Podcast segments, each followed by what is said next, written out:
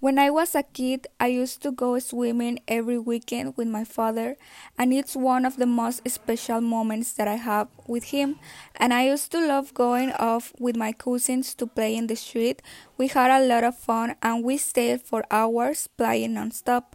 I used to go out every afternoon to play basketball, but now it's not something that I keep doing every often for the school.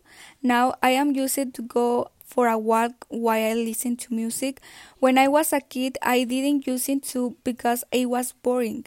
When I was a little, I used it to play with my brothers video games every morning and every night.